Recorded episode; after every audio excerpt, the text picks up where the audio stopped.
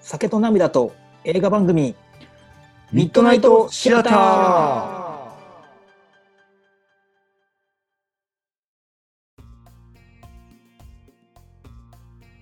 どうもひろとですどうも、カズです。今日ほんまに肩こりがやばい。もう僕は今38やんか。もう38やけど、はい30、はずっと肩こりがないせ人生を送ってきてたわけよ。えそうなんそう、俺肩こりのない人生をなんでも何年か前にはは気気づいてきたよ。あ俺肩こありるかも。とうん。あなるほどでもなんかこうええすごいななんかこう首をぐりぐりって回したり、こうなんていうのこう体操とかあるやん。こう肩を動かすとかしたら、まあ、よっしゃいけるやろみたいな感じやったわけ。へえ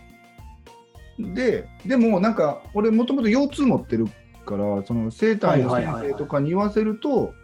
あのいや肩は凝ってますよ、カズさんと、そうなんやうん気づいてないだけって言われる。 ええなんかまあこうもでもさ大体今の人ってこうある程度硬いやん肩うん。そういう、それで凝ってるというなら肩こりやもんね。そうやな。なんかどどうなんその肩こり、その今言ってたそのなんかこの今感じてる肩こりっていうのは、あれはすごいな、気持ち悪いな、まあず。ーそのなこの辺がこのこの辺って言っても分からへんような肩の辺が肩甲骨の上ぐらいがもう文字通りそうだなあのなんかちょっと重たくなってきてだんだんうんでもうし仕事変える頃のには車で帰んねんけどもう車の中であれやねもうどうしたらええんか分からん感じなぐらいじゃあ運転とかは、まあ、運転やったら運転中とかもさ、ちょっとこう、あーなんかだるいな、痛いっていうのとなんかちゃう痛いっちゃ痛いねんけど、あれな、うん、うんいなんかこう、怪我とかじゃないや、なんか、なんあれこそ、まあ、こりって言うたらこりなんやろうけどさ、うん。まあ、仕事終わったら車で帰るんやけど、もうその頃にはもうそもうパンパンで、気持ち悪くなってきてて、その運転するのもやっぱ肩こるって言うやん。だからもうそれがより一層もうなんか拍車がかかるというか、肩こってる状態の中で運転をするような格好になるから、いやもう、何これってなって帰って、まあ、お風呂とか入ったり、そのまあ息子に肩もんでもうたりしたら、まあ、だいぶほぐれる。で、また寝る。朝起きた時にはマシになってるで仕事終わる頃にはまた気持ち悪いみたいなのがここもえー何1週間ぐらいずっと続いててなん何が原因でこんな急になったんやろなーって業務内容としては変わってないわけよ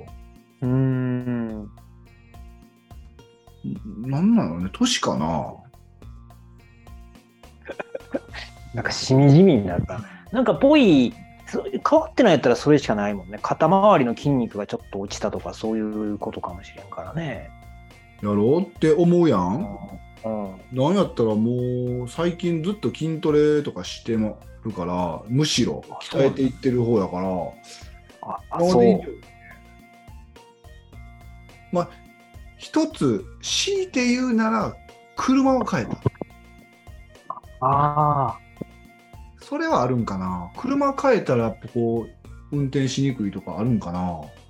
しにくい、姿勢ちょっと変わるしね。そうやね。なんかね、今までの車よりも、車高が下がったとか、自分のポジションが下がったから、ああ。いや、もうそれなんじゃないのあんあの、あんた若い頃あれやん、あの、スカイライン乗ってたやん。はい。あの時肩こったいや、いや全然そんな、あの、車に関係なく俺肩こりはずっと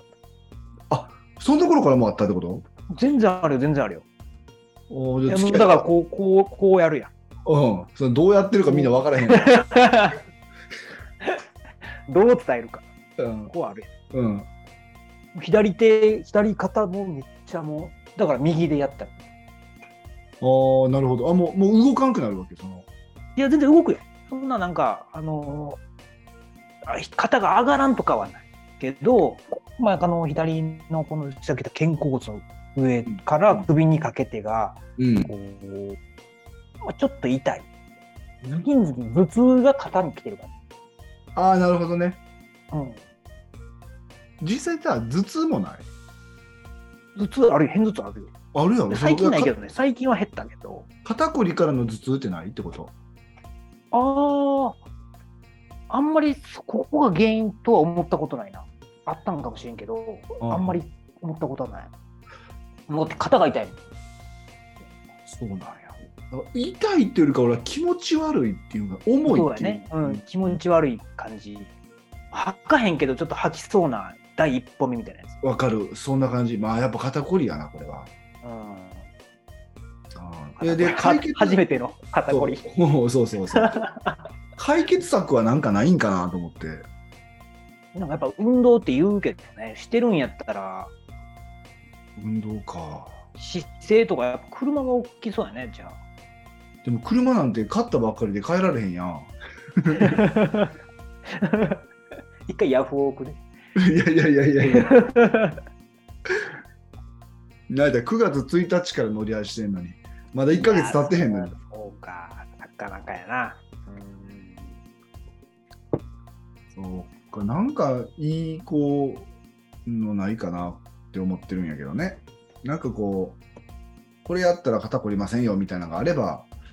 ええなあと思って日々を過ごしてんねんけどちょっとしんどいな肩こりって舐めてたわ気持ち悪いよねもう俺も大体もう一日寝るまでは大体あるかなやっぱりそうなんや一時一回は通るんやあいやじゃあそうじゃなくてなったらなるっていうかそうあ症状が出たらもう寝るまでは何しても治らんで寝たら治るってこ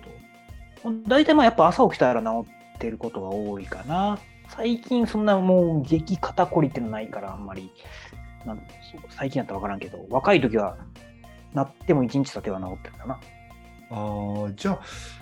ちょっと横になるとかその姿勢を変えるってことがいいってことなんかなあやっぱそういうのもあるんやろなちょっと本気でね、本気でこれはちょっとマジでしんどいん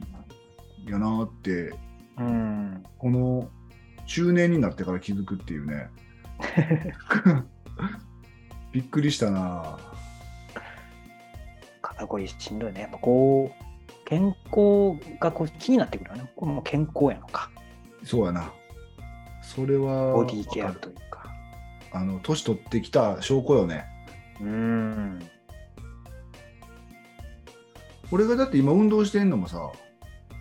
だから体を鍛えたいからっていうよりかは、この、将来やっぱこう元気に過ごしたいやんっていうのもあるからね。そうよ、ね、おじい習慣にしときたいよねおじいちゃんになってもうんなんか、そういうのはしときたよね。うんまあ、だからちょっと俺はそのテニスを始めてみようかなと今思ってるんよな、うーん。ちょっとやってみたいなと思ってたからえーえ、球技はどうなの球技あ、全然できるやんか。球技。そうやななんか多分なん何でも大体そつなくこなせると思うよそんなむちゃくちゃうまくないけどそんなむちゃくちゃ下手でもないって感じだと思うーん。うそうえ打ったりとかはどうラケットってこう打つっていう。ああだいやでもテニスは全くやったことないねえ例えばバドミントンとかでもできるとか。そうやあな、ーバドミントンまあは別に野球普だ通に、うん野球もだから、それこそ年いってから初めてやったけど、全然できる。なんとかなってる感じでやっあてじるゃ。あ全然いいよね。うん。そうだあなテニスはいいいいいいね。いいチャレンジ。それこそさ、ゴルフじゃないけど、なんとなくこう、年いってもできるイメージじゃないなんかおじいちゃんお、おっちゃん、おばちゃんがやってるやん、たまにこう、パンパンパンパン叩いて、その、いや、どうなる逆、俺はちょっと逆なイメージだったな。あ、そう。うんこう負荷が大きいからあんまり年取ってからできない今からやるのは全然問題ないと思うけどなんかな、うちの近所にテニスコートあるんやけど、結構なオーバーエイジで、 60何歩ぐらいの人たちのグループあるよ。すごいね。元気やな。元気。てか、全員白髪とか。はだから、あ、だから、年取ってもできるんやっていうイメージやった。ああ。できるんかもしれんしね。俺のイメージやから。もうなんやったらもう左右にめちゃくちゃ振ってやりたい な。えどうする追いつかれたら。え、すいませんでした。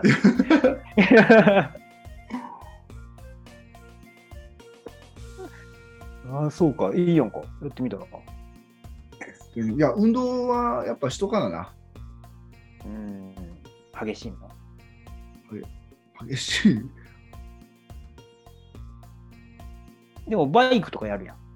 バイク、サイクバリインクグ。乗るってこと。うん、じあー、自転車ね。うん。でそれでも十分な気はするけどね。うん、自転車もそれそれこそ年行ってからも乗れるし、結構な、あの年行った方も大会に出てるからな、あれも。うん。うん。ね、自転車はやっぱどこまで乗ってても面白いな。乗り出そうって思うまでがちょっと時間かかるけどね、あの、めんどくさいなと思ってしまうけど、乗り出し、乗り出して、さあ行こうかってなったら楽しいっていう感じかな。へえ。あの、気軽に乗れないんですよ、自転車って。なんかこう、服も着なあかんし、そうなんや。そのズボンとかも、ある程度ちゃんとしたズボン履かんと、お尻が痛いんよ。は冷板って言ってな、あの、中にクッションが入ってる、その、猿のお尻みたいになるようなズボンがあるんあ。だあ、そんなんあんねや。けど、それ履いて、で、靴下履いて、で、靴も、その、ビンディングって言って、こう、カチャンカチャンってはめる靴になるから、コンビニとかちょっと寄ろうと思っても、カツカツカツっていう感じの、 そうなんや。うん、そうそう。だから、そうなんや。装備を結構しっかりして、自転車に乗るっていうから、もう前の日からの準備がいる。ああー、結構大変やな、じゃあな。そうだから思ってたより大変そうやわ気。軽に乗るっていうもうその辺まで乗りに行くぐらいやったらもうなんかママチャリでいいかってなるレベルでめんどくさいはあ。そうやったんやな。もっとなんか、まあ、服ぐらいはわかるけど、靴まで結構そんな感じないな。スニーカーじゃないんや。スニーカーで乗れるようにしてるそのペダルもあるけど僕のやつはまあうんビンニクにしてるからそのちょっとめんどくさいかなって感じうーん。だからよしじゃあ今月の第4日曜日に乗ろうかなって決めてそれに向けてちょっとあの気持ちを持っていくっていうのが、まあ、2週間ぐらい前からちょっと用意してもらわなあかんマ ジか。それは多大分変俺やがそんなに自転車好きじゃないからやろうな。な。なんや けそうどやったんや。うん、そう好きなんやけど、多分自転車ほんまに好きな人は多分急にでも乗ると思なるほど。う。うん、そんなもんやろ。いや、カツさんさ、モニ、ちょっとあれだけど、モニターあるやん。はい。で、最近俺ちょっと聞いたら、モニターってこう電源入ってるでしょあの、電はい源コンセントに刺さってるでしょ、はい。でで、モニターからこう電源を供電、供給、供電っていうのかな共有できるモニターあるの知ってるしてるよ。あ、そうなんうん。なんかそれができる、できたらよ。例えば今、あれ、いわゆるそのデイジーチェーンとかってことやろんあ、で、え、今日、給電だけでいいの例えばまあコンセントをうん。があります。で、コンセントから線が出てて、まずモニターにつながります。うんそモこニタからーが全電然源つきます。うん。で、うんモニターから、例えば USB-C とかで映像を出します。あのパソコンとつないでね。と、うん。あ、今度パソコンもそれで充電できるという状態になる。はいはいはあ、そうなん、やっぱ普通なん、それ。 い。僕のやつそれやし。あ、そうなん。あのまあ、それは US、それはまあモニターがっていうのもあるけど、USB という規格があるから、あのそれがまああの賄うことができたっていうところがまあ一つあるんやけど、USB-C という規格がっていう、のな最近調べたらパワーデリバリーがあるかどうか。最近っていうか、もう多分7、8年嘘もやっろと前じゃねえからです技術的には嘘や ろ。あの僕はだからそのそれは使ってはないけどなあのハブをかましてるからドッキングステーションをかましてるから使ってはないけどなんならあんたもっと今技術革新はされててはい。最近デイジーさっきデイジーチェーンって言ったやんえデイジーチェーンって言っていうきぎあのー技術があって今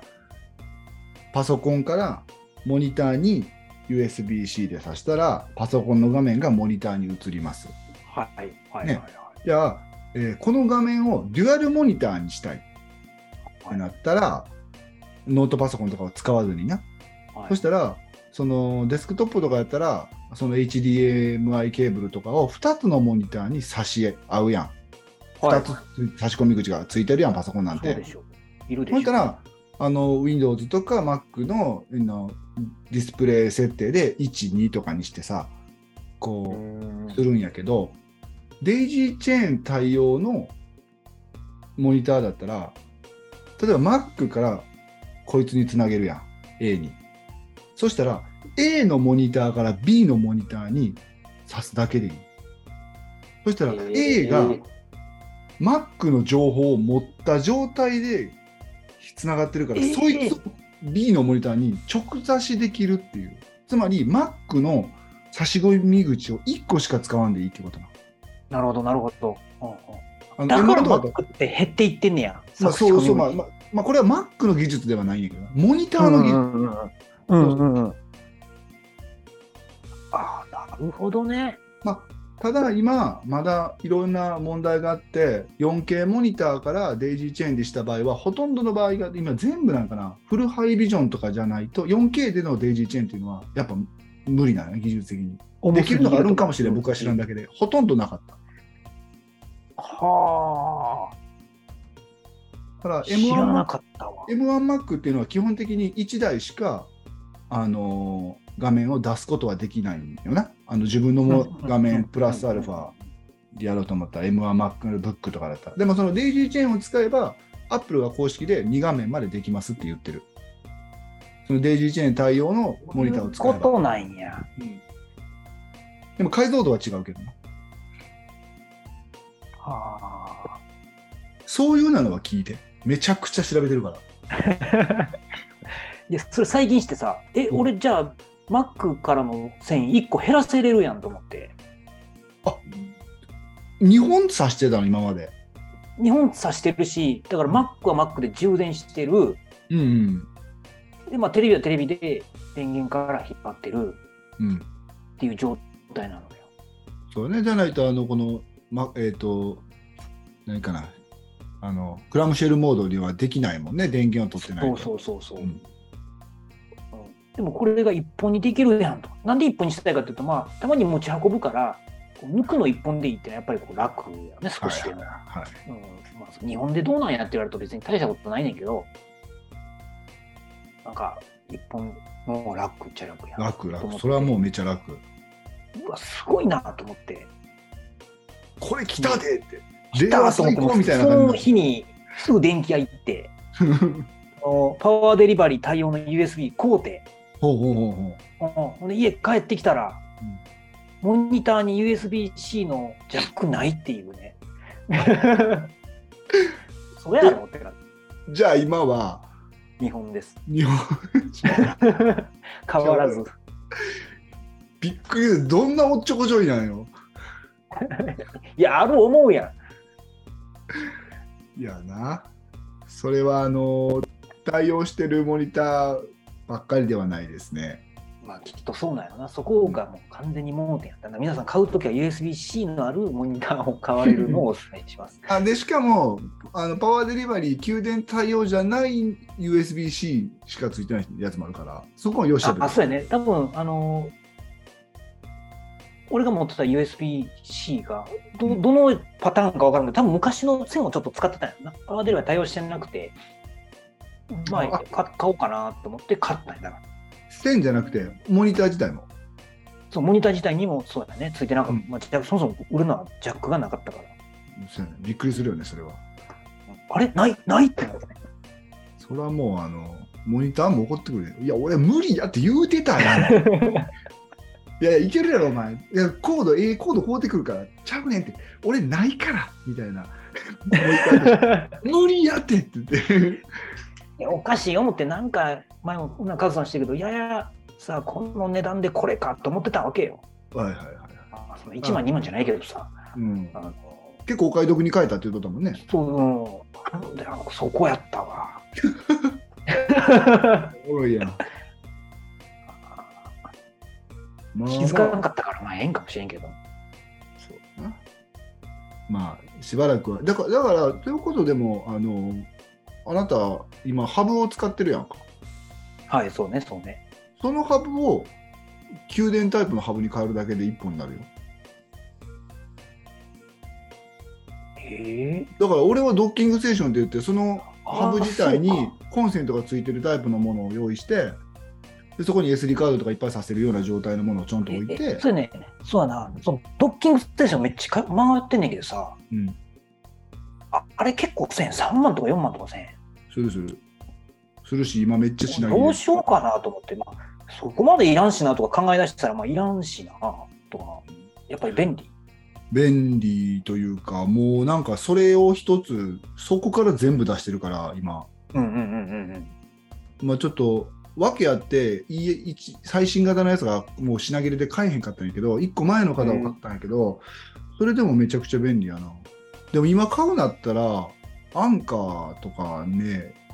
あのー多分2万1000ぐらいで多分あると思うけどな、うん。いや、そうなんだよね。それ、ありやなと思ってんねんけど、例えばなんか SD カードとかさせたりとかあるやん。そうそうそうもうだから SD カードは絶対必要やなと思ったから確かにいるか。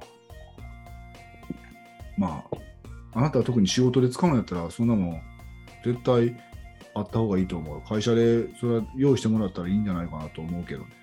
うん。確かにね。うん、買おうか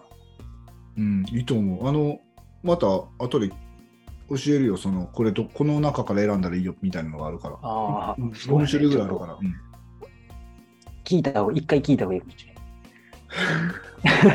ない。ほんまに売り切れやで、今。あ、そうなんや。ほんまにないよ。ええ俺、3ヶ月間ぐらい入荷、入荷待ち状態で諦めたそ。んなに、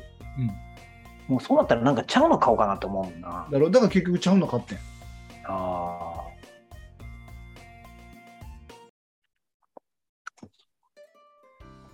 で、なんか最近見ましたあ。いや、僕ね、今日見たのがあって、今日見たのわ結構面白いよ。ほう。今日今日じゃないけどね、ちょ少し前に見たの、はいはいはうん僕の方からちょっとじゃあ行きましょうか。い。はい、お願いします。は僕はね、あの、今日見た映画、おすすめした映画は、い。キングスマン、ファーストエージェントっていう映画。キングスマン、知ってますかいや、知らないです。キングスマン、わからんけど。キングスマン。キングスマン、わかんないですけどは。これもあの、何本かシリーズで出てて、い。はい。で、まあ、今回第3作目なのよ。ああ、多分これは一一個も見てないわ。で、これまでの、おーキングスマンっていう映画を、まあ、ちょっと振り返ると、はい。こう、アクションで、うん。で、最新のなんかガジェット戦闘なのよ。なんていうかな、例えば傘が鉄砲になったりとか、ほうほうほうほう。こうアタッシュケースが、あーからミサイルぶっ飛ぶみたいな、そういうへえ。感じやってんのうんで、ガジェットアクションで、うんこうまあ普通、まあピス、普通のね、えー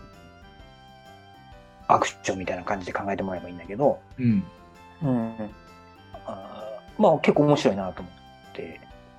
エンタメとしてねうん。楽しめる映画だってで第3作目がこれちょっとね毛色が変わりましてねうんうん。アクションはアクションなんだけどうん。結構ストーリー寄りになったのよああ、ちゃんとしてるというか、まあ、言い方う悪ん今までこう、まあ、分かりやすい構図でヒーローと悪役がいて、えーそういううーちょっとこう面白おー武器で戦うみたいな感じよねい。。うん。でキングスマンが何かっていうとうん。そもそもうん。キングスマンっていうのはあ裏の工作員なわけ。はあ、はあはあはあ、例えばなんかこう、まあ、悪役がいいるいて政府にちょっかい出すんだけど政府からも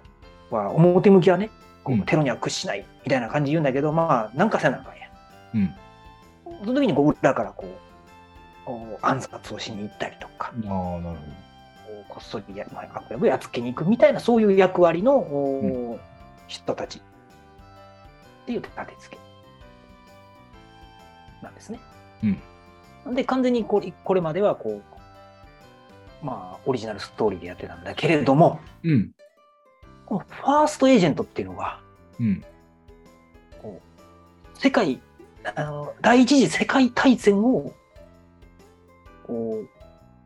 オマージュしてるほう。それをオマージュ世界第一次大戦をこう、まあ、ストーリーをこううんいただいてるというか、うん。うん世界第一次大戦って知ってますよね知ってます。そんな、あの経験はしてないけど。うん。あの、それはまあ教科書で経験してたらびっくりす るけ教科書で習いました。ど、うん、そうですよね、うん、第一次世界大戦のきっかけは何でしたかさ世界大戦のきっかけは、あはいあれ第一次世界大戦かな。あの、はいソ連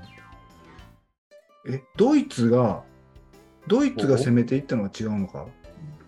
おまあすごいいいですねドイツがソ連ソ連は確かふあの凍らない港が欲しくて南を攻めてきたしみたいな話じゃなかったかなでそれに対してドイツがみたいな話じゃなかったかなごめん全然記憶ないそんな雰囲気やった気がするうんうん、でも聞いたらね、わかる。はい。えー、サラエボ事件って知ってるあ聞いたことあるあるでしょうんサラエボ事件。これ何かっていうと、おボスニアの首都サラエボっていうところで、うんオーストリア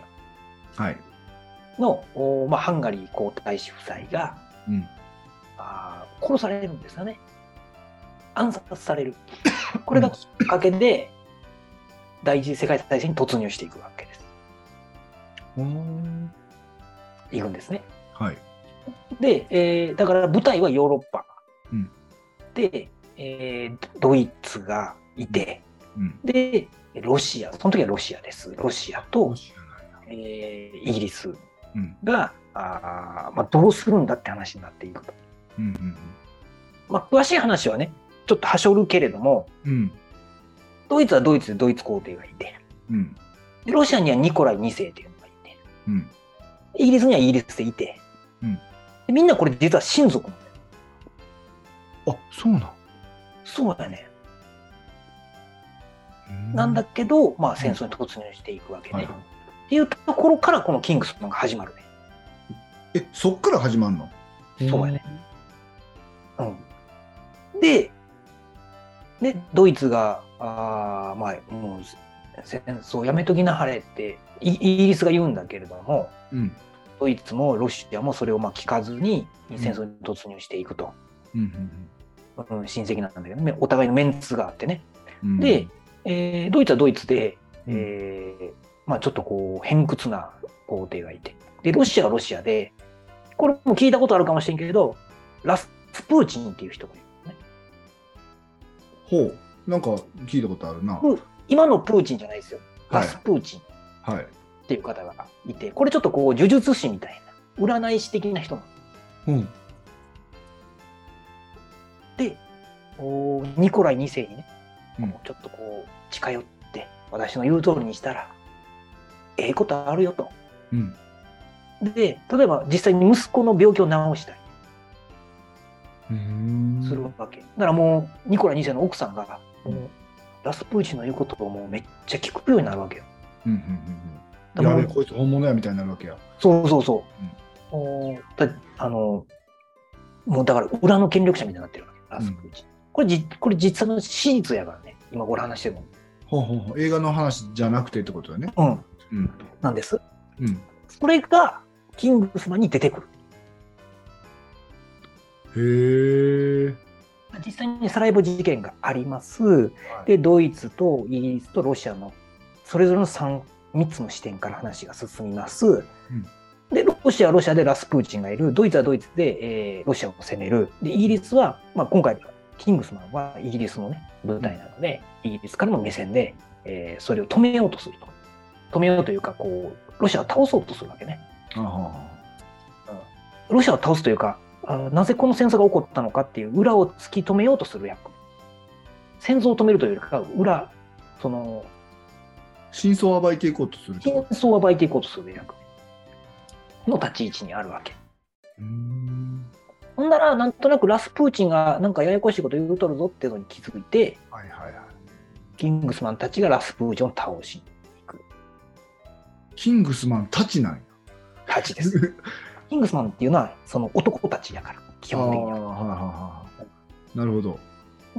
で、実際にラスプーチン暗殺されてるんよ。キングスマンにいや、あの、史実で。あ、し、キングスマンは史実じゃないわけやろ。まあ、もちろんもちろん。なんだけど、えーまあ、そこは謎なんだよ結構なんで死んだのかもわからないし誰がどうやってっていうのはわからないのでそこはだからキングさんがやったことになってるわああ、映画の中では。け映画の中では。っていうこうちょっとねこうシリーズにこうちょっとこう色つけて、なるほど。ちょっと寄せてはおるけど、こう、面白おかしくうん映画、映画っぽくしてというか、映画の色もつけて。そうだからこれねすごく勉強になるし世界第一次大戦の。面白そう見てみようかな。うん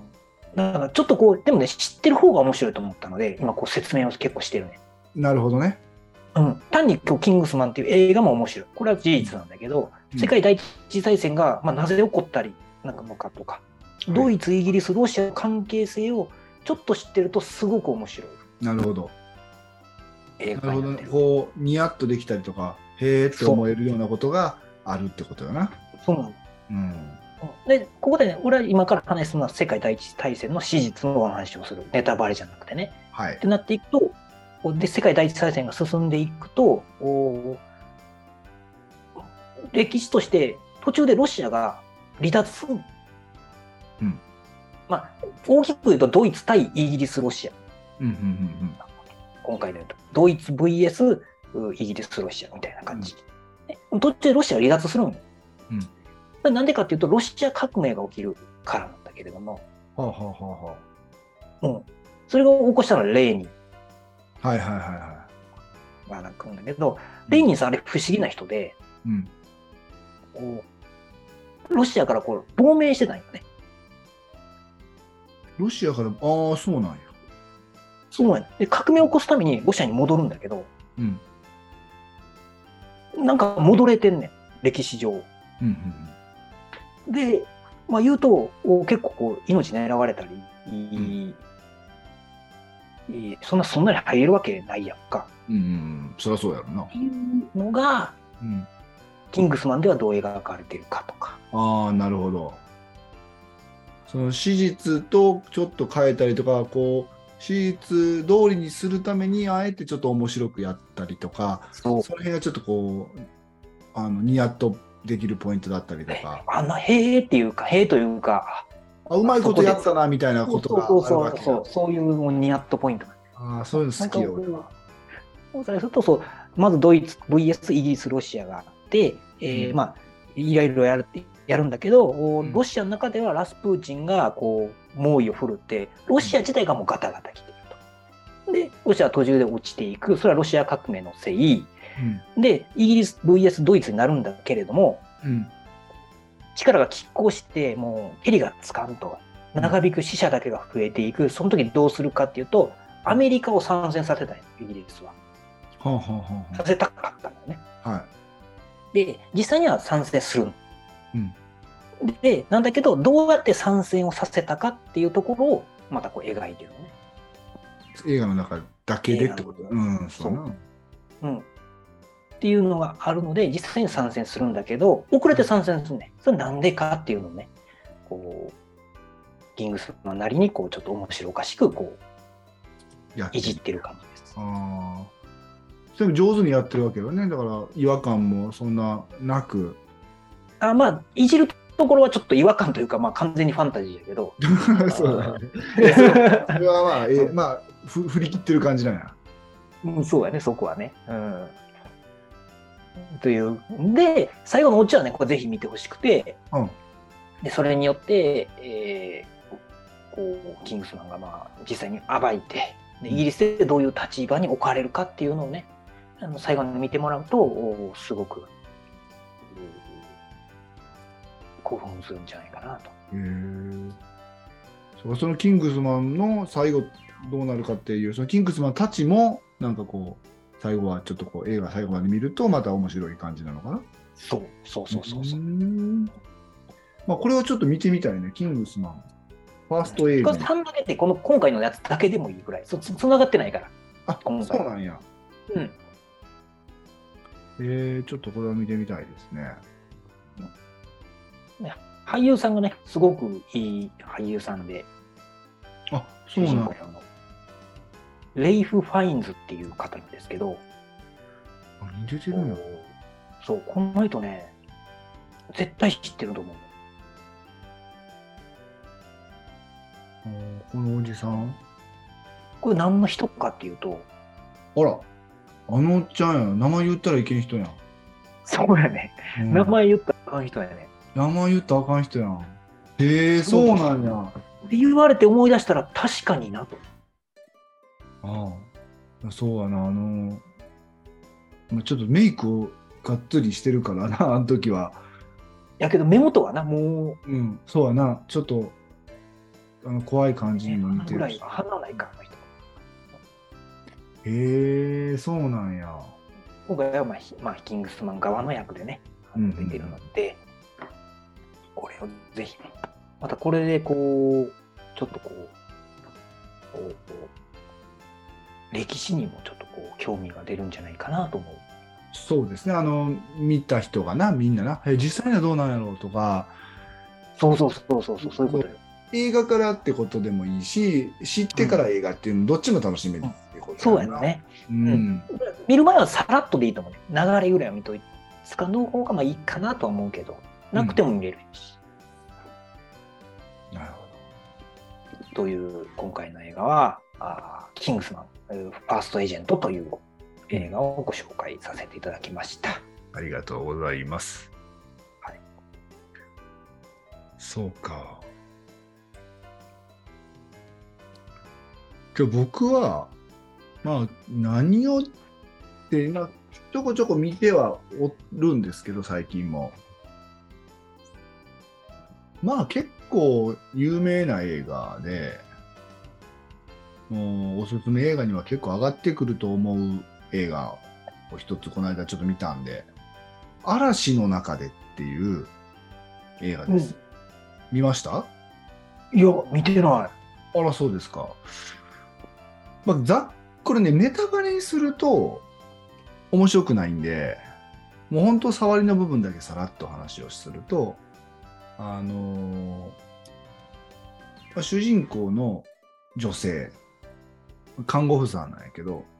が、おえー旦那と娘の3人で、えーと中古の物件を買って引っ越してきたんやな。で、その家に引っ越してきて、以前、ここに住んでた男の子が、まあ、おるわな、中古の物件やから。で、まあ、男の子とか住んでた人もおって、で、その、ひ引っ越してきた家で、すっごい古いテレビを見つけるのよ。でそのテレビ、なんやこのテレビでめっちゃ古いなーって言ったら、そこに、あの、なんて昔はなんかどういうふうなことやったのか分からんけど、ビデオテープをそのテレビにつないで、ガチャって再生したら、まあ、それがバーって映る。ビデオが映る。で、やったら、その昔、この子に住んでた子なんやろうなっていう子が、じまあ、いわゆる今でいう自撮りをしてたわけ。この自分のこの音楽を、ギターを練習してるところをこう撮影したりとか、まあ、Vlog 的な感じよな。やってる映像があって、へえ、こんな子が住んどったんや、みたいな感じやったよ。で、その子が映ってるっていうことになって、で、近所の人に聞くと、いや、その子はね、って実は、あの、若くで事故で死んでるんだよと。んで、えー、とでこうこうこういう理由で事故で死んである日こうそ殺人事件を見てしまってでそれを伝えようとしてやったから僕もちょっと曖昧ないけどバーって家から飛び出した瞬間に引かれて死ぬとあだからあのそういった悲しい事件があった家ではあるんだよっていうことは伝えられるわけやである日また同じようにビデオつけたらその子とがその子にもそのテレビがあってそれそれで録画してるわけやからあー、なるほどこの向こなう。からこっちが見えてるとうわだからビデオかビデオを映してるわけじゃないのになんかそれで通信できてるという状態になって25年前のこの家と現代のこの家が通信できてるえもしかしてこれ見えてんのみたいな状態になるわけでうわ君でそのきき気持ち悪がるんやけどなんとかその子に「あなたはこのあと交通事故で死ぬよ」だからでお外に出たらダメだよっていうことを伝えてあげようと思うわけ。で伝えてしまったことによって歴史が変わってで嵐の中でっていう名前やから嵐が起きてその嵐で雷が落ちてないからバーンってなった瞬間に気がついたら全く違う世界線にいるっていう話なんよなるほど。娘もいない旦私は結婚もしていない世界におるんやけど自分の記憶は旦那と私娘がおってこの家に引っ越してきてたはずやとじゃあこの世界線になった時にあのテレビの向こうでギターを弾いてた子はどうなったんだろうかおお。私の娘と旦那はどこに行ったんだろうかっていうのをめちゃくちゃ探し回る映画最後は衝撃の事実みたいな感じの映画なんですよね果たして元の世界に戻れるのかこの世界で幸せに暮らしていけるのかってみたいな感じなんやけど簡単に言うとねであのなかなか面白そうやんかで実際にあそうその娘がいないことに関してやっぱパニックにはなるわけ絶対その子供がいや会いたいわけやし自分は子供がおる記憶なわけやしで途中に実際旦那とも会うんやけど旦那は誰お前みたいな感じだうん。で、あのだけど、悲観する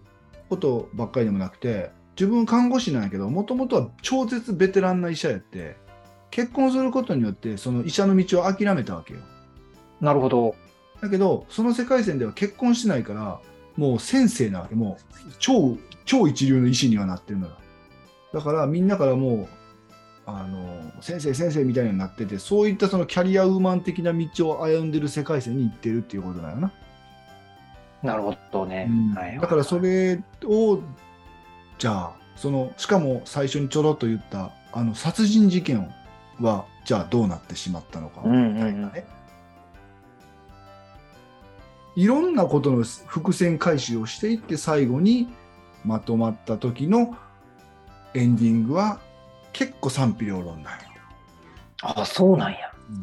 なんだったら「ピ」が多いこいのい最後がちょっとねーっていう評価が多いです。僕はあの見終わってからあのそのなんていうんかなあのみんなのこの感想とかを読んだんやけど、うんまあ、確かにあの結果僕もうーんこういう落としどころしかなかったんかなっていうような気はせんでもないけどまあ一つの形ではある終わり方としては。なるほどう。ん、でもぜひ皆さん最後まで見てみて、あ、なるほど。これで正しかったんじゃないかなって思うか、いやー、最後それはちょっとなんだか、腑に落ちないね、みたいに思われるか、楽しみに見ていただけたらなと思いますね。はあ、面白いな。面白そうやな。うん、あのーさっきのヒロトが教えてくれた映画とは全く、あの、なんだったら完全なる SF やから、まあそうやね。うん、で 主人公の女の人俺よく知らんねんけど旦那役の人がアルバロ・モルテって言ってあのー何かなあのネットフリックスのあのドラマに出てるんよねうーん。あ、この人見たことあるな。そやろいや男前なんよえっ、ー、と何やったかなペーパーハウスやったっけペーパーハウスか。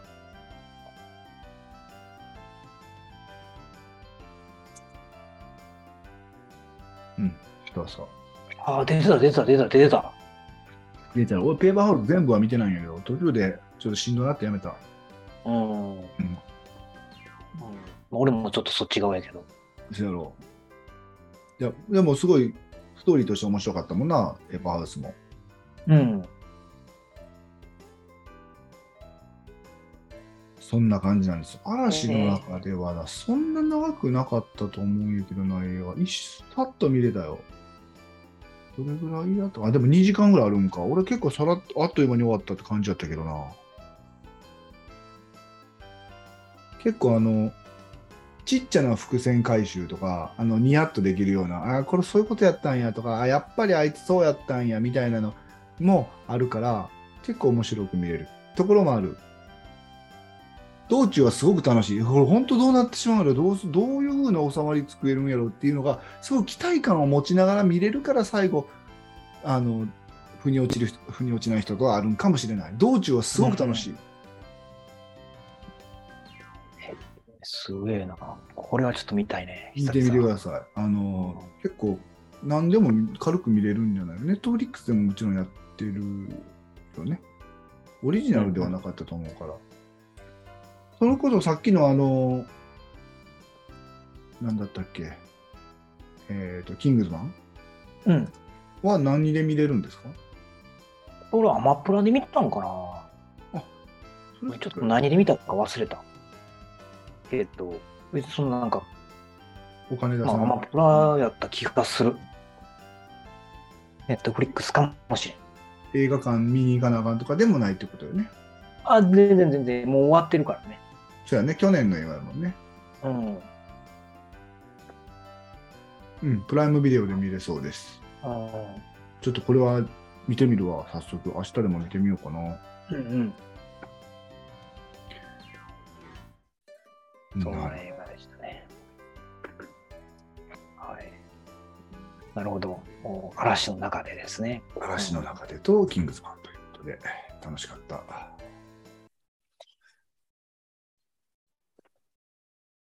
最近、あのーハマってることみたいな感じで。観葉植物の話した。あ、なんかあの、えっ、と、いろいろ聞いた中で一番印象に残ってるのは肌にの件か な。せやせや、そこやな。うんその、まあ、言うとい1.5メートルぐらいの、うんまあ、大きい観葉植物高さうん。が一つあるんだけど、小さいのもちょっとこう、買おうと思って。何個か買ったわけよね、2つ、うん3つ。うんで、大体まあ、鉢を変えた方がいいと、おーうん言われるから、ちょっと一回り大きい鉢も買って、こう植え替えて、うん。で土、まあ、ちょっと増やして入れて、うん。でこう、いろいろやったわけよね。うん。ハマってるやん。おややってたのよ。ほんだら、まず最初に、こう、3つ買ったうち2つぐらい枯れてきて、ほん。いや、これなんなんでなんやと思う。水もちゃんとやってるし、植え替えたし、うん。肥料もやってるし、うだん。から、だから肥料をやりすぎて、あら。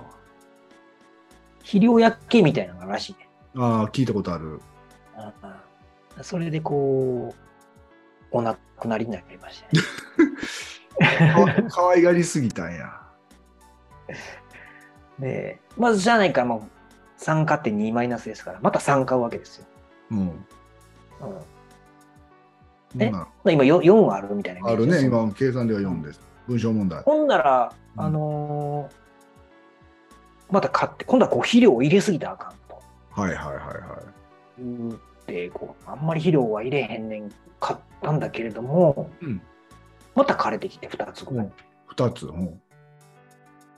ほんなら今度、水のやりすぎで根腐れだと。ああ、聞いたことある。ちょっともう植木投げそうになるもんね。そうなるとって いうか、ハードルが高いとか、下手すぎるのか、どっちか。いやおうんそんな大え大変やなと思って、こう、観葉植物を育てるというの は。構えすぎなんやろ、多分。そうやね。可愛がりすぎとんねん、きっとせ。やろ間違いなく。しゃあない、今2個やから。でうもん今度また見つかったら増えてまうから、もう、もうみ2つやんとか、4つでいい。うんまた4に戻したね。ね。ほんなら、うん今度あのー、小映えめっちゃ湧いてきて、うんあそうなんや。そんなんあるんや。俺あの観葉植物で部屋に置いてた。うんうんうん。まあでもそうやな。そう、こう緑はね、部屋にう置いて。ん、今もう全部ベラ ンダ。うとうしい。小映え出た瞬間に、はい、もう全部ベランダ。急に手のひら返すやん。うん あの、台風の日も、雨が降ろうが、炎天下だろうが、もうずっと外です。なそれぐらいの方がかえってなんか強く生きていけるんじゃないまあ、枯れてはない、逆 に。から、まあ、草にとってはそれでよかったのかもしれんな。 まあ言うたら草やからな。いや難しいで、こう、可愛がり、いじりすぎてもあかんねんな。いやーそうなのな。だからうう俺も買ったんよねこの前にこの家建てた時に買ったんやけどもう適当すぎてだうんから今もう廊下に置いてんねんけど廊下の窓のところにはいはいはい。なるほど通った時にたまに霧吹きで水やる例えば最近暑かったなと思ったらこう下にこう水を補充できるタイプのやつなんやけどうんうんうんに2週間に1回ぐらい水補充しておく。なくなってきても霧吹きでしばらくはもうめんどくさいから持たせるぐらいのやつだから全然枯れてない1枚も葉は枯れてないよ すごいな。で栄養は1回もやったことないいや、まあこ、それでええんやろな。光合成と水だけやけどまあだから大きくしようと思ったら多分栄養なんやけど俺はそのちっちゃいままでキープしてほしいのよあ、逆にね。うんこれだからもう植物愛護団体の人からしてみたらもうもう叩きまくられるやろねその大きしたくないとか言っても 栄養やったことないとか言ってももうふざけんないし小映え出てきた外投げたとか言ったらお前らはなんか植物を買う資格はないとかって言われるかもしれんけどでも分からんからさそれ誰かに教えてもらうとかって言うても誰に聞いたらええんか分からんしさ周りで観葉植物買ってる人なんておらんし。虫はちょっと予想外やわ。枯れるとかやったら、まあ、ちょっとこう、虫が湧き出したらなんかもう、いやちょっとちゃいますわって。次もう一個増やす時にあるさあのこうパクって食べるやつおるやんああれ横に置いといた らさもうそいつからしてみーたら食物連鎖をそうね、そこで。ごっちそうばっかりなわけやんか それもありやねんな。うん、ちょっとね、えーそれがまあ夏前ぐらいだいぶ前やなって、うんそうそう。で、夏はもう過酷だけど、外に出されてるっていう今状況にな ってた。だいぶ暑かったね今年の夏はで、まあ、秋にちょっと涼しくなってきて、またちょっとどうしようかなっていうのが今ちょっとね、こう、そう考やねえてると。ああいうの寒さの方が弱かったりするからねああ、もうそういうのやめてほしい。だから生え具合で決めるわけよ 暑い寒いじゃなくてはちょっと見てベランダからあ生え出てへんなと思ったら入れたるしみたい なそうそうそうそうそうそう。もう死に絶えたかな、暑すぎて死に絶えたかなと思って入れようかなと思って。なるほどまだ出てんねやじゃあいや、わからん。あの、そんな、そんななんかでも、ブンブンしてるわけじゃないからね。うん、でも確実に、あ、肺が出た瞬間に、あ、この植木からやと。あそんなで、わで、まあ、かんねこう、もうここにめっちゃおんねん。もう10匹ぐらいブワーってなってる。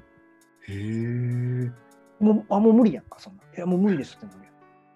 それをベランダに持っていくことすらちょっと躊躇するぐらいのあんなそんなわーっておったらだ気持ち悪いってなるまあ、その、土の中とかに、だから、一気にバーっているっていうよりかは、こう、出たり入ったり、多分10匹ぐらいおるんちゃうかな、みたいな感じ。土の中に小映えですからね。そら上におらへんよ。ちょっと待って、小バエって土の中におんの中から出てきもんね。へえ。そうなんや。なんかまあいろいろ調べると5センチぐらいの深さに卵を産んで、その後まあ巣出ていただいたら入ったりと。だからその5センチをこう巣ができない卵を産めない環境にしとくと小バエは出ないらしいんだけ ど コンクリートで固めると か草も死ぬわそれ。まあ、いわゆるそういうそういうことよ。まあ言うとね。そこをどうにかしておくと。って言っても、そんなでかい観葉植物じゃないから、そもそも土が10センチとかなんだよね。はいはまいはあい。 10センチちょっと測ってないけど、多分うんだとしたら、うん半分なんか土じゃないのにしたらもう、もう半分根っこめっちゃ細なるやん、そんな。いやなめそんなだってそうやんだからもっと大きいやつに買わなあかん深めやのったら全然5センチぐらい大したことないから、うんできるんだろうけど、ちっちゃい時に出た時はどうしたらいい 5, 5センチ無理やからね、とかっていうのをちょっと考えてる。もう大きくなったやつ買えばいいんじゃない 卓上に欲しいやん。それもうあれわかる。あれか、もうあの作り物のやつか。だよねフェイクグリーンやねあーそれか。おでもなー俺もうみ緑が欲しくてバババって3つ4つ買ったけど結果今目の前に緑ないわなんで農家になんでなんでなんで農家に移動させたからさ な俺はここで仕事してないから毎日はこの部屋に来おへんからるほど。うん、そうやったら毎日通る廊下の方にこう緑がある方がいいかなと思ってまあ、移しそうてやな。それはそうやな、確かにね。あーでまあ、そんなんで、またちょっと、なんかあれば、また、あそうなんじゃないけど、報それか告します。そういえばあの肌にが出てたあの大きい親分はああ、あいつはもう大体出てるよ、肌に。え結局始末しきれてないのしてない。しきれてない。でも、おたとあのまた買い、緑屋さんに行ったり、うんこう、大きいカフェとか行ったら、たまにあったりするやん、そういう観葉植物が。うん見たらおんねん、肌に。そうなんやうん、だからそんなまあゼロにっていうの方が難しいんじゃないかなと思ってるはいる、勝手に。ああなるほどまあこんなもんやろってことやそうそうそう、そんなめちゃくちゃもううようよっていう感じじゃなくてね、ちょっとこう、おーたまに、あ、なんか、たまに女ぐらいやったら、あなんか裏に見たらちょっとふふって動いてるなぐらいやったらまあしゃあないかなみたいなことなんやうん気にせん方がええんかななんとは思ってたりはすそうやなだってそれはそうやわなうちだって犬飼うてるけど犬だってそれはいなあたまにはダニがおったりするしさあそうそうやな。何おったら取ったったらええかなぐらいの感じで、うん。 うん、そっちはだからもう、結構ほ放置じゃないけど、ちょっとまあ、まあ、頑張ってくれと。事情で頑張ってく れと。面白いな怒られるやつやわ